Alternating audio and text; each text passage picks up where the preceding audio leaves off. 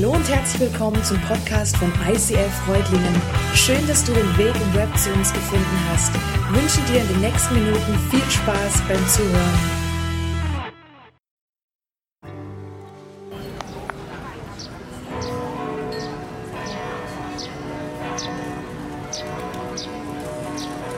Woran glauben Christen? Sie glauben an Gott. Das bedeutet, sie vertrauen darauf, dass Gott alles im Griff hat und sie nie im Stich lässt. Und was weiß man von Gott? Gibt es da nicht auch noch Jesus? Ja, die Christen beschreiben Gott als Vater, seinen Sohn Jesus und den Heiligen Geist. Das fassen sie in ihrem Glaubensbekenntnis zusammen. Was ist dieses Glaubensbekenntnis? Das ist ein Text, der im 4. Jahrhundert entstand. Bis heute sprechen ihn Christen auf der ganzen Welt. Aber warum sprechen sie ihn? Weil es gut ist, sich zu erinnern, woher der christliche Glaube kommt. Spricht man das Bekenntnis, ist man mit allen Christen verbunden, die jemals gelebt haben. Das gibt einem irgendwie Kraft und Halt. So ein oller und langweiliger Text soll stark machen? Stell dir vor, wenn Gottesdienst ist, sprechen Christen weltweit das Glaubensbekenntnis in allen verschiedenen Sprachen. So erklingt das Glaubensbekenntnis rund um die Erde schon seit vielen hundert Jahren. Okay, aber warum soll ich das Glaubensbekenntnis kennen? Darin steht, wer Gott ist und was er mit den Menschen zu tun hat. Daran kann man sich im Glauben orientieren.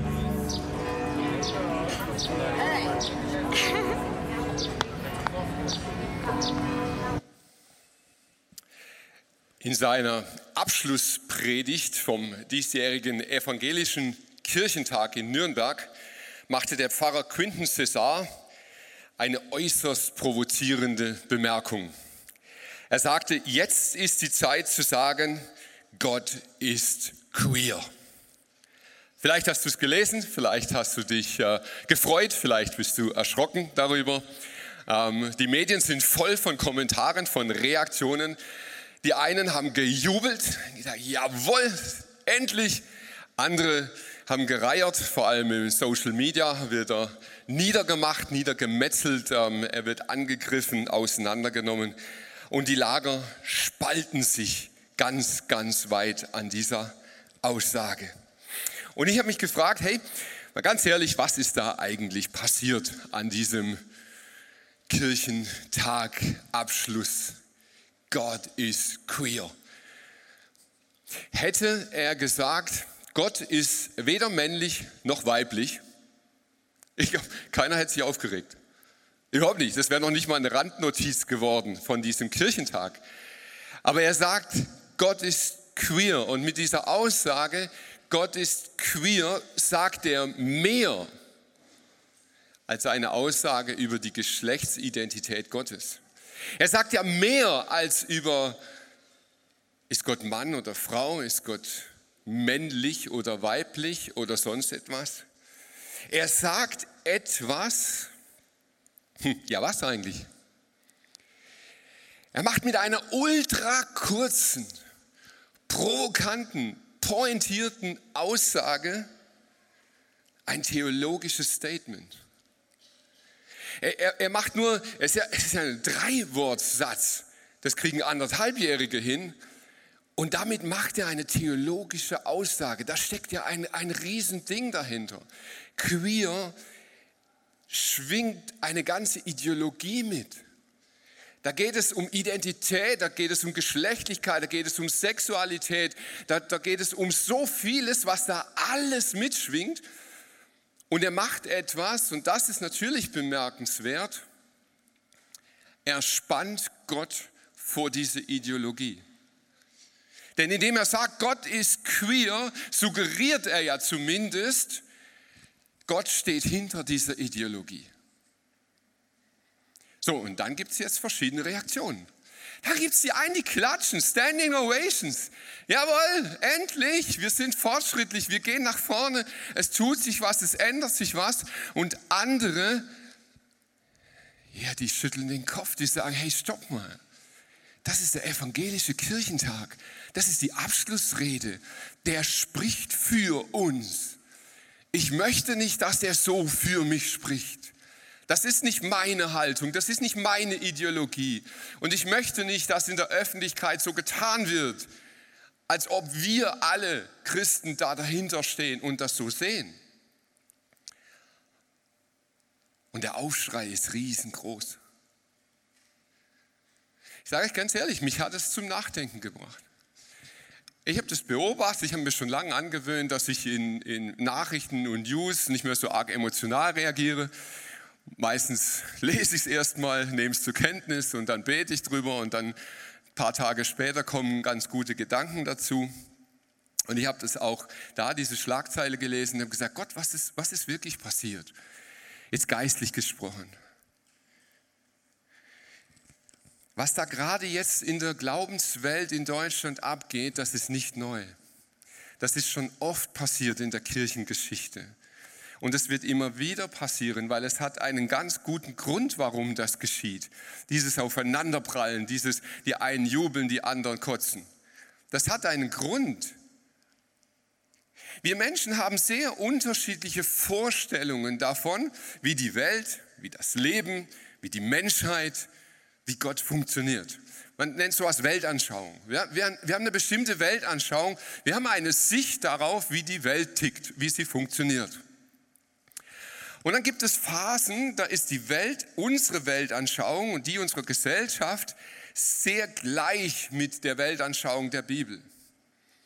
Und das sind Phasen, das sind so die, die Hochphasen der Christen. Da sind wir oben auf, weil da ist das, was wir glauben, selbstverständlich.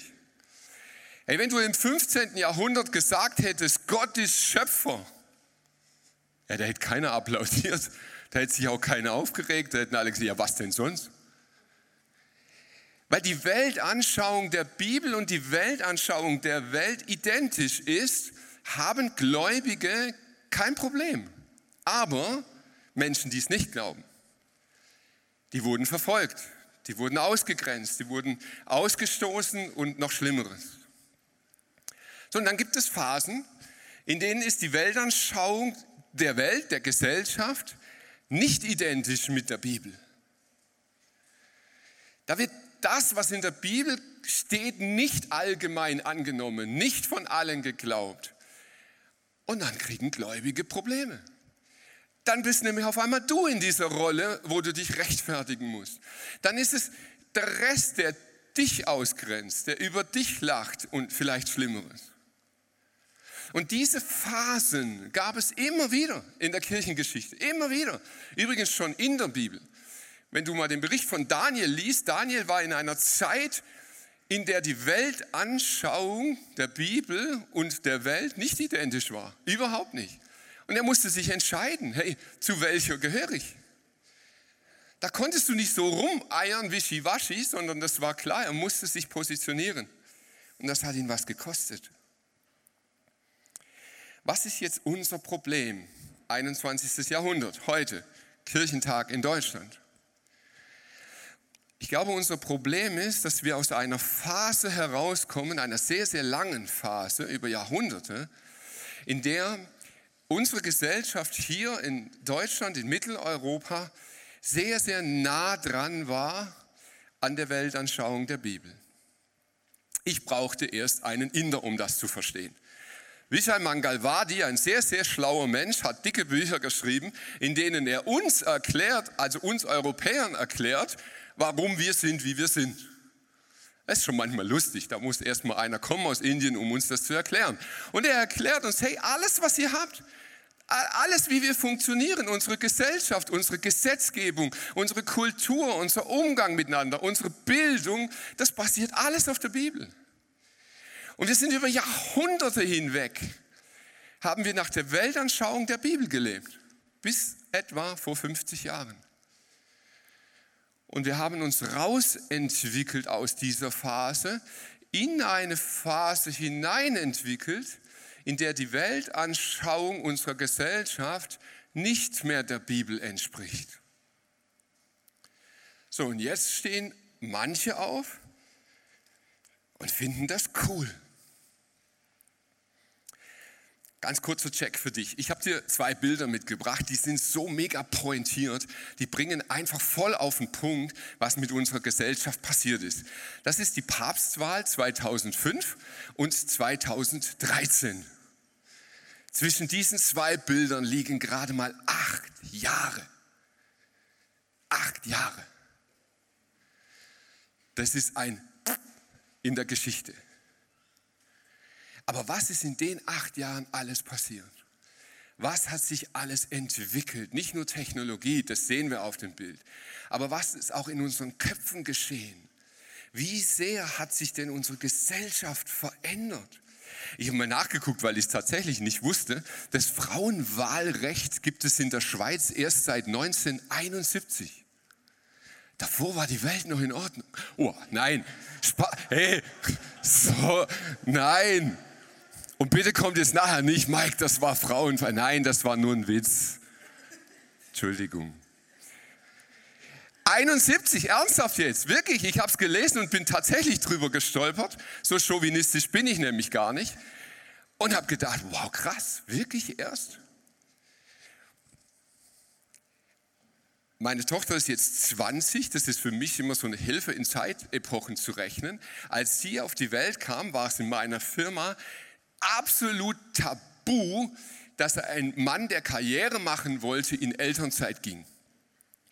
Das wäre rechtlich schon möglich gewesen, aber ging gar nicht. Also bei uns hat das einer gemacht, die Karriere war zu Ende. 20 Jahre. Heute ist es völlig klar, normal, ist gut und super und wir feiern, dass das so ist. Und das ist, das ist gut. Viele Veränderungen sind gut. Aber jetzt kommen natürlich Leute und sagen, hey, schau mal, wenn die Welt sich so ändert, wie ist es dann mit uns? Wie ist es mit Gott? Hat sich Gott auch geändert? Entwickelt er sich auch? Müssten wir nicht die Art und Weise, wie wir Bibel lesen, ändern, weiterentwickeln? Müssten wir nicht die Art, wie wir als Christen glauben, verändern? Weil wir, wir sind ja gar nicht mehr am Puls der Zeit, wir, wir passen doch gar nicht mehr in diese Welt. Sind wir nur noch weltfremd, wenn wir an dem festhalten? Und genau da sind wir mittendrin. Gott ist queer ist eine Aussage, die das pointiert, die, die genau das widerspiegelt, wo wir gerade stehen. Die einen dekonstruieren unseren Glauben, nehmen ihn auseinander, andere werden immer konservativer und, und halten immer mehr an Traditionen fest. Und du stehst jetzt da und fragst dich vielleicht, ja, was jetzt eigentlich? Hey, mal ganz ehrlich, ihr Christen, was glaubt ihr überhaupt? Wisst ihr denn selber noch, was ihr glaubt? Und ich für meinen Teil kann nur sagen, ich sehne mich nach Orientierung. Ich weiß nicht, wie es dir da geht. Ich habe diesen Clip am Anfang ausgewählt wegen seinem letzten Satz. Das Glaubensbekenntnis sagt etwas darüber, wer Gott ist, wie er zu uns steht und gibt Orientierung. Das Glaubensbekenntnis gibt Orientierung. Ist das so? Ich lese relativ viel, auch so ähm, gesellschaftliche Studien und, und wie sich Gesellschaft entwickelt. Und zurzeit lese ich viel über Gen Z. Das sind Menschen, die jünger sind als ich. Und ähm, man ist sich mittlerweile relativ einig, nicht erst Gen Z, sondern eigentlich seit Gen X, also das so gerade so, so ich noch und älter. Wir sind irgendwie crazy. Wir, wir sind echt crazy. Wir sind die erste Generation, die davon überzeugt ist, dass sie die einzige ist. Wir sind so einzigartig, wir sind so besonders und je jünger die Generationen werden, umso krasser glauben sie das, weil sie das von morgens bis abends hören. Du bist so einzigartig, du bist so besonders, du bist so, nur du. Und wir glauben das. Wir, wir glauben das wirklich. Und bitte schaut nicht lächelnd jetzt auf 13-Jährige. Nein, wir, also die 25-Jährigen, wir beinahe, wir glauben das. Aber wenn wir davon mal wegkommen, dann werden wir feststellen, dass es 1650 Jahre lang ein Selbstverständnis unter Christen gab. Und das Selbstverständnis unter Christen war, we and our Jesus. Das war das Selbstverständnis. Seit 50 Jahren ist das Selbstverständnis me and my Jesus. Und das ist deep. Falls ihr was posten wollt, nehmt den Satz, der ist cool. Me and my Jesus gibt es erst seit 50 Jahren. 1650 Jahre hatte man verstanden, dass es nicht nur um uns geht. Und wir können da mal zurückschauen und sagen, hey, was haben die geglaubt? Und wenn das wirklich Orientierung gibt, dann lohnt es sich genau hinzugucken. Und dann kommen wir zu diesem Glaubensbekenntnis. Das ist ja die Grundlage dieser Serie, in der wir gerade drinstecken, falls du dich fragst, wo der Bezug ist. Dann kommt es zu diesem Glaubensbekenntnis. Und ich habe geschaut, hey, was bekennen wir dort eigentlich? Und manchmal finde ich es cool, nicht immer, aber manchmal ist es cool, nicht sofort zu fragen, was bekennen wir, sondern was bekennen wir nicht? Und das ist spannend. Wir bekennen nicht, ein Christ muss hetero oder homosexuell oder sonst was sein. Wir bekennen nicht, ein Christ muss arm oder reich oder weiß oder schwarz oder Europäer oder Afrikaner oder männlich oder weiblich oder sonst etwas sein. Wir bekennen nicht, ein Christ muss ein moderner Trendsetter oder ein konservativer Bewahrer sein. Das bekennen wir alles nicht. Das sind alles Randthemen der Christenheit.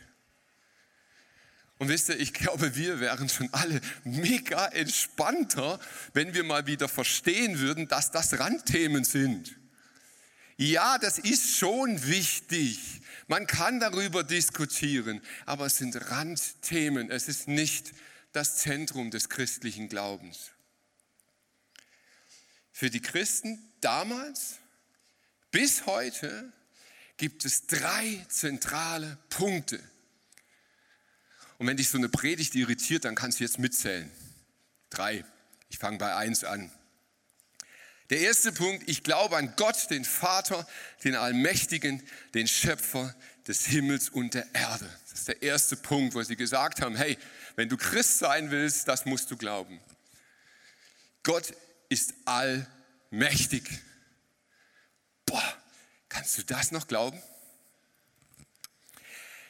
Echt, Gott ist allmächtig? Du sag mal, kann Gott eigentlich lügen? Jetzt kann er nicht, der ist nicht allmächtig. Klugscheißer. Auf diesem kindlichen Niveau betreiben wir Theologie. Wir stellen Fragen und wir stellen Gottes Allmacht in Frage auf genau so einem Niveau. Ja, du, du fragst dich, okay, es gibt Leid in der Welt, ja, das gibt es, kann es das geben, wenn Gott liebend ist, entweder ist er liebend oder allmächtig, also beides kann er nicht sein, alles Lüge, Glaube kannst vergessen. Hm.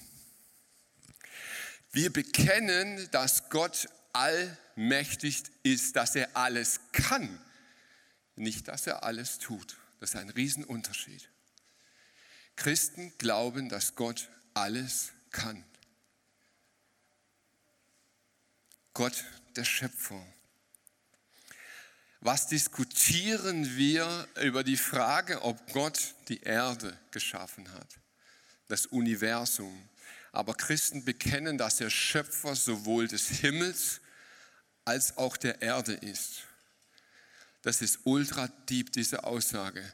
Denn darin steht, dass Gott das Himmlische, da geht es nicht um diesen blauen Ding um uns herum, die unsichtbare Welt hat Gott geschaffen und er bestimmt sie. Was höre ich für abstruses Zeug über Teufel und Dämonen? Christen bekennen, Gott ist Schöpfer über alles. Er steht drüber. Und das ist eine sehr, sehr tiefe Aussage. Gott der Vater. Kann Gott nicht auch Mutter sein? Ist das, kann Gott nicht irgendwie beides sein? Warum sollen wir das bekennen? Warum sollen wir das aussprechen? Ich habe gemerkt, in der Bibel gibt es übrigens eine Stelle, da heißt es Gott das verzehrende Feuer. Na, ich, warum heißt es im Glaubensbekenntnis, ich glaube an Gott das Feuer? Warum steht seit fast 2000 Jahren Gott der Vater? Und ich habe viel darüber nachgedacht und ich habe gemerkt, hey, das hat überhaupt nichts mit männlich, weiblich, sonst irgendwas zu tun. Dort steht Gott der Vater, weil Jesus sagt, Gott der Vater. Ende. Jesus lehrt uns ein Bild und wir fangen an, alle möglichen anderen Bilder zu denken. Aber Jesus sagt, hey, wenn ihr den Vater seht, das ist, that's it all. Der Vater, Ende. Ja, kann er auch Mutter? Nein, er sagt Vater. Und warum glaube ich das? Weil es Jesus sagt. Fertig. Das nennt man übrigens Gehorsam. Das haben wir gestrichen, das Wort, aber gibt es noch. Und das ist der Knackpunkt des Glaubensbekenntnisses. Das habe ich erst jetzt verstanden in der Vorbereitung. Wir glauben das, weil Jesus es sagt. Das bekennen wir. Es gibt ganz, ganz viele Dinge, die kannst du denken, die kannst du mit deinem Hirn verstehen. Aber wir glauben das, was Jesus sagt, nicht das, was wir denken, was wir verstehen, was wir meinen. Dreh- und Angelpunkt des christlichen Glaubens ist Jesus. An ihm muss sich alles messen. An ihm bleibt es stehen. Das ist der zweite Punkt, falls du mitgezählt hast. Ja, erstens war Gott der Vater. Der zweite Punkt, wir glauben an Jesus Christus, seinen eingeborenen Sohn. So, und da gibt es ganz viel zu, zu sagen, deshalb lade ich dich ein, hör dir die Predigt von letzter Woche an. Daniel Haas hat darüber gesprochen, über Jesus Christus und die ganzen Punkte, die dazugehören. Mache ich heute nicht nochmal. Wenn es dich interessiert, hör dir einfach diese Predigt nochmal an oder schau sie nochmal an. Ich werde immer wieder von Leuten gefragt, die sich auch mit Geschichte beschäftigen, so wie ich. Die sagen, du sag mal, die Christenheit, das kannst du doch in die Tonne treten, oder? Das ist doch so wie mit allen Religionen. Die hatten so eine Hochphase, da ging es mega ab, ja, 300 Jahre lang. Jesus hat mit zwölf angefangen, elfeinhalb irgendwie, aber so hat er angefangen. Und dann ging das 300 Jahre wirklich unfassbar, wie der mit diesen zwölf Kerlen die ganze Welt verändert hat. Das war Wahnsinn. Und heute, boah, mal ganz ehrlich, komm, hey, sogar ich habe mit 13 Leuten im Keller angefangen. Ich hatte schon einen Vorsprung. Und was verändere ich wirklich? Hey, lass uns ehrlich bleiben. Hat der christliche Glaube noch Power? Immer ganz wirklich, schaffen wir es mit unseren 500, wie viel wir jetzt sind, die Welt zu verändern? Ach komm, hey, mal ehrlich, wir schaffen es nicht mal Böhring zu verändern, oder? Und wenn du jetzt nicht aus Böhringen bist, Balingen zu verändern. Und wenn du nicht aus Balingen bist, Reutlingen zu verändern. Und wenn du nicht aus Reutlingen bist, dein Leben zu verändern. Hat der christliche Glaube noch Power? Kann er wirklich noch Wunder wirken? Oder hat er sich einfach irgendwie ausgelaufen? Ist es halt noch so ein Überbleibsel? Und die Frage stellen mir Leute wirklich ernsthaft. Ich finde es super und wir diskutieren darüber. Und ich habe gemerkt, ich glaube, dass die Antwort darauf ganz, ganz viel mit dem dritten Punkt des Glaubensbekenntnisses zu tun hat. Ich glaube an den Heiligen Geist.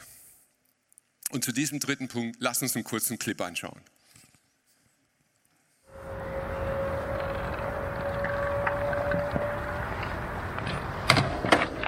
Und bist du ready für unsere Tour? Ja, das wird mega cool. Das glaube ich auch. Bist du schon mal E-Bike gefahren? Nee, aber ja, es klappt schon. Okay, wenn du das sagst, brauchst du noch eine Einweisung? Nee, es ist ja auch nur hier zwei Knöpfe, einfache Technik. Also das schafft ja jedes Kind, oder? Ja, wenn du das sagst. Also gut, dann fahren wir los. Ja, los geht's.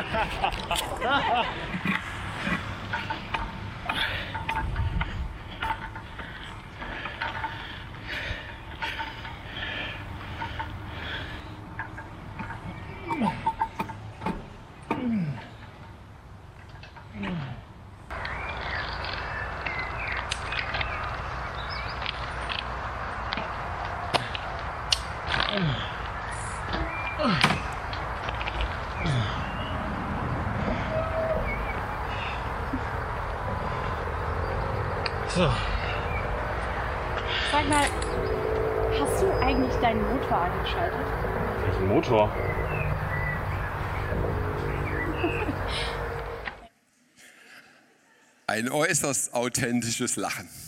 Aha, ich übe noch. So ein E-Bike, ich habe es mitgebracht. So ein E-Bike besteht aus vielen Einzelteilen. Um das geht es mir heute weniger. Es besteht aus drei Komponenten. Und die drei Komponenten des E-Bikes, nein, das ist jetzt kein Zufall, dass das Glaubensbekenntnis aus dreien besteht und das E-Bike auch. Das E-Bike, das besteht aus dem Rahmen, es besteht aus den Rädern und es besteht aus dem Motor. Und ich wage den Vergleich und sage jetzt schon vorab für all das Feedback, das ich bekomme, Gott ist kein Fahrrad. Es ist ein Vergleich. Aber ich möchte ganz gerne mal Gott, den Vater, mit dem Rahmen vergleichen. Für die, die sich ein bisschen so mit Bikes auskennen, es gibt drei verschiedene Arten von Rahmen, die verbaut werden bei Fahrrädern. Es gibt einmal einen ganz starren Rahmen. Der ist einfach starr, weil er starr ist. Das benutzt man zum Beispiel bei Rennrädern. Ja, man hat diesen starren, kompakten Rahmen, der sehr fest ist, der eignet sich für hohe Geschwindigkeiten und für sehr ebenes Terrain, also am besten eine geteerte Straße. Dann ist so ein, so ein starrer Rahmen richtig gut im Einsatz. Und dann gibt es die sogenannten Hardtails, das ist das hier, hinten starr, vorne gefedert.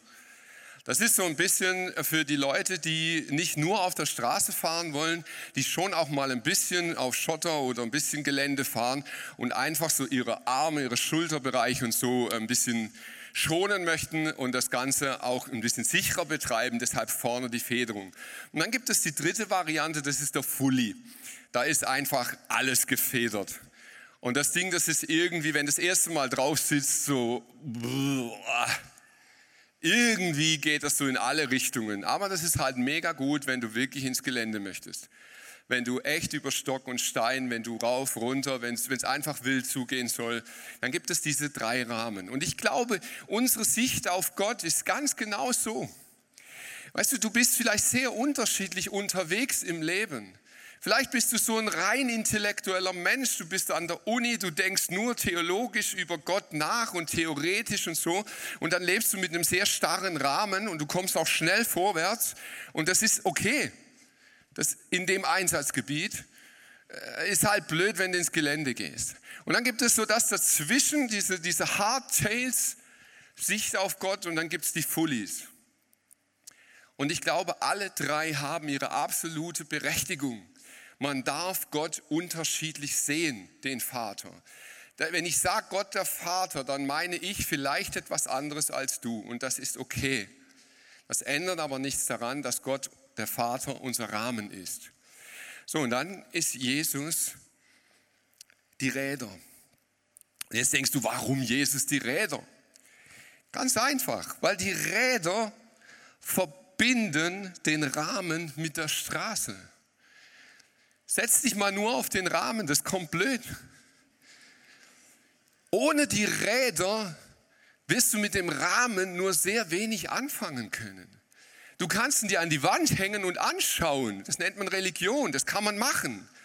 Aber wenn du eine Verbindung brauchst, wenn du diesen Glauben auf die Straße bringen willst, dann brauchst du ein Rad, dann diese Verbindung von Rahmen zur Straße.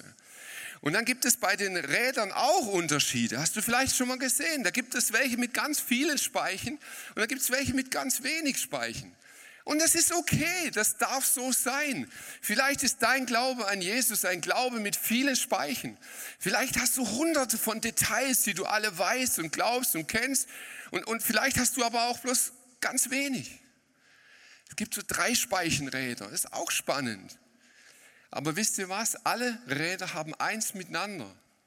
Sie müssen zentriert sein. Wenn sie nicht zentriert sind, dann holpert es urgewaltig.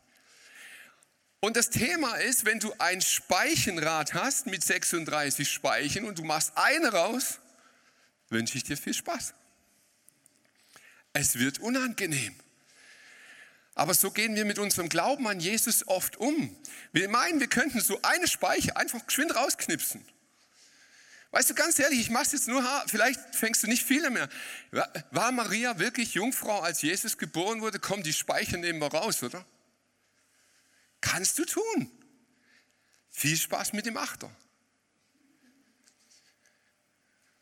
Und dann ist die dritte Komponente der Motor.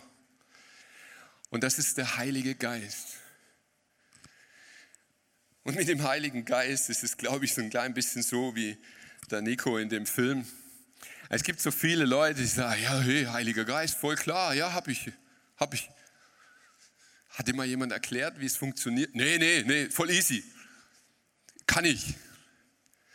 Okay. Und so beginnst du deine Tour durchs Leben als Christ. Und dann wirst du feststellen, du bist jetzt mit deinem E-Bike komplett unterwegs. Ich würde dir nie den Heiligen Geist absprechen.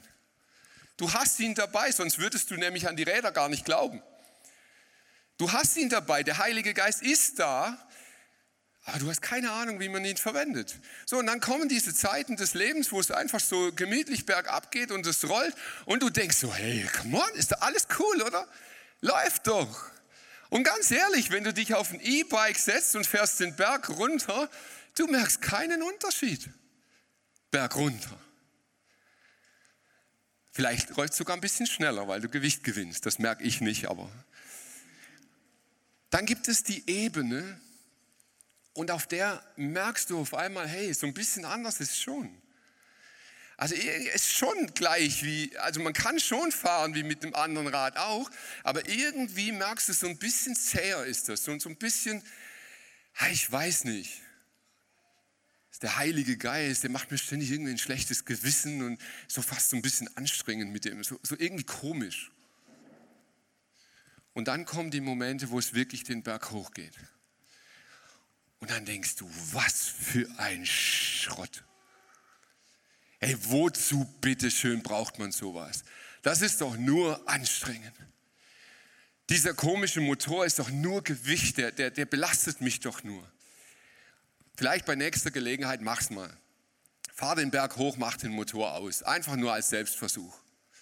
Und du wirst merken, hey, das ist nicht cool. Das funktioniert irgendwie nicht. Erst mit dem Heiligen Geist bekommt dein Glaube Dynamik. Erst mit dem Heiligen Geist bekommt dein Glaube diesen Antrieb, dieses Feuer, diese Antriebskraft. Und jetzt gibt es nur einen ganz speziellen Punkt, den wir so arg vergessen haben.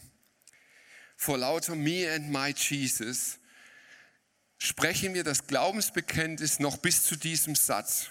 Ich glaube an den Heiligen Geist. Okay, und jetzt? Wozu ist der da? Was macht der? Versetzt er dich in Verzückung? Ist er für irgendwelche Gefühle, für Emotionen? Ja, ist er auch, aber ist das seine Aufgabe? Ist das sein Zweck?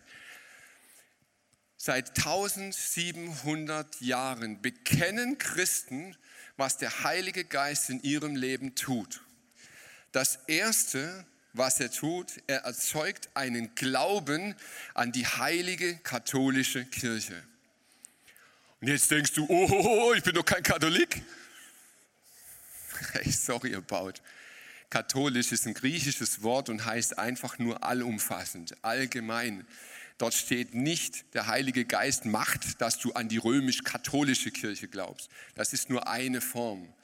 Es geht darum, wenn der Heilige Geist in dein Leben kommt, fängst du an, alle Christen als deine Familie zu betrachten. Und wisst ihr, manchmal zerreißt es mir das Herz. Und ich komme jetzt zurück auf die Frage, warum ist das Christentum so lasch geworden?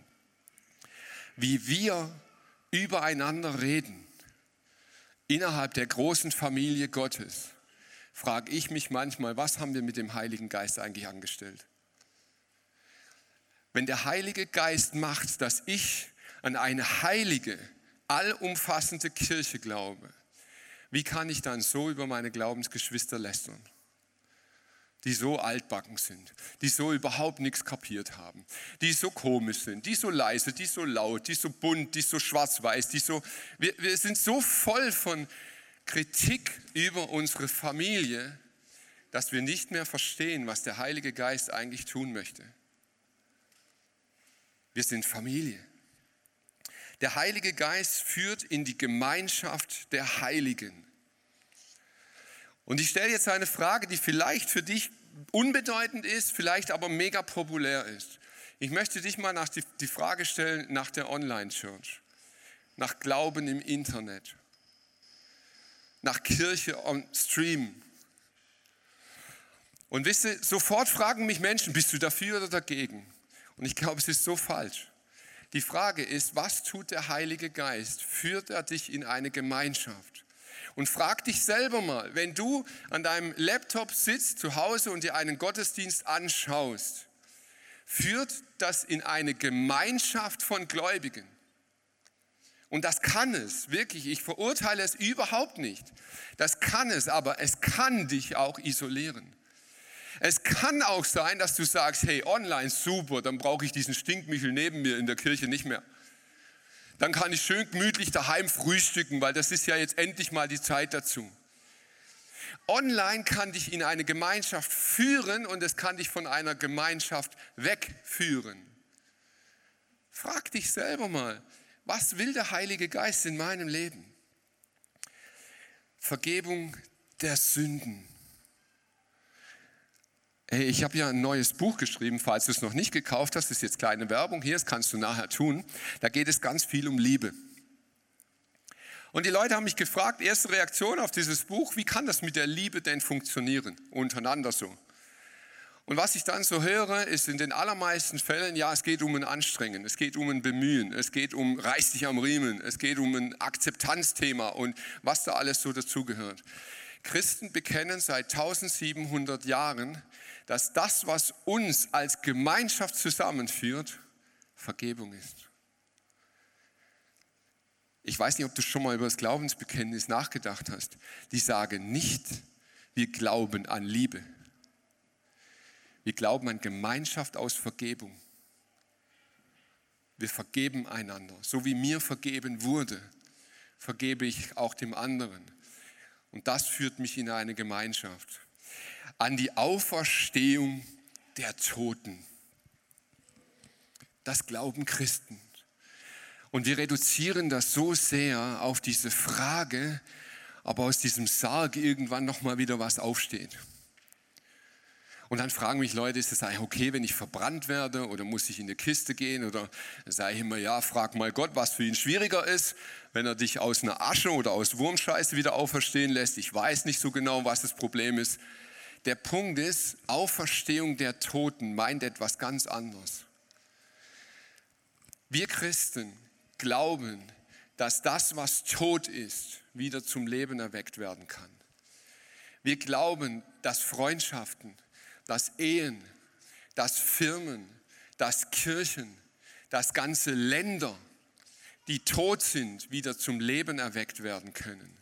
Wir schließen nicht ab, wir sagen nicht, oh komm, kannst vergessen, ist vorbei. Nein, wir glauben an die Auferstehung des Toten, auch in deinem Leben. Und an das ewige Leben. Wir glauben, dass das Leben eine Perspektive hat, die weitergeht als das Leben hier.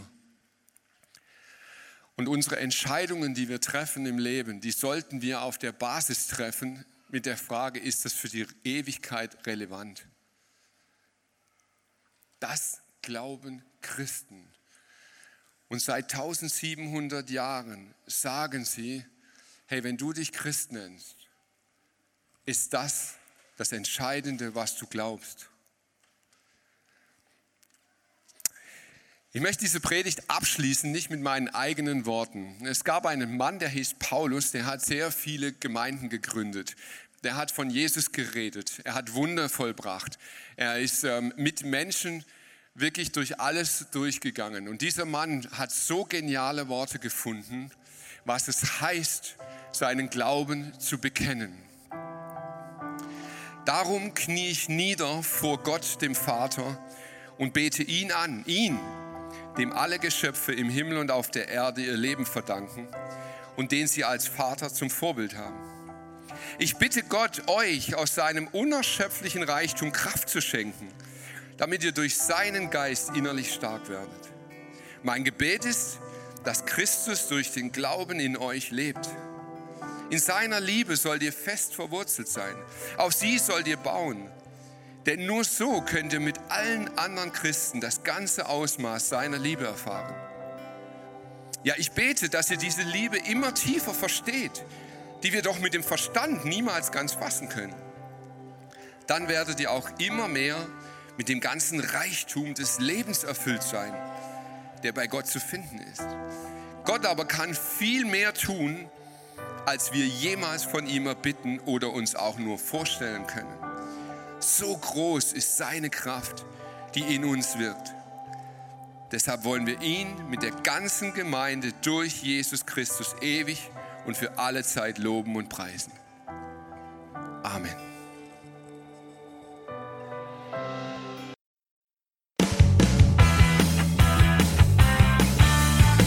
ICF Reutlingen sagt Dankeschön fürs Reinklicken. Weitere Infos findest du unter www.icf-reutlingen.de.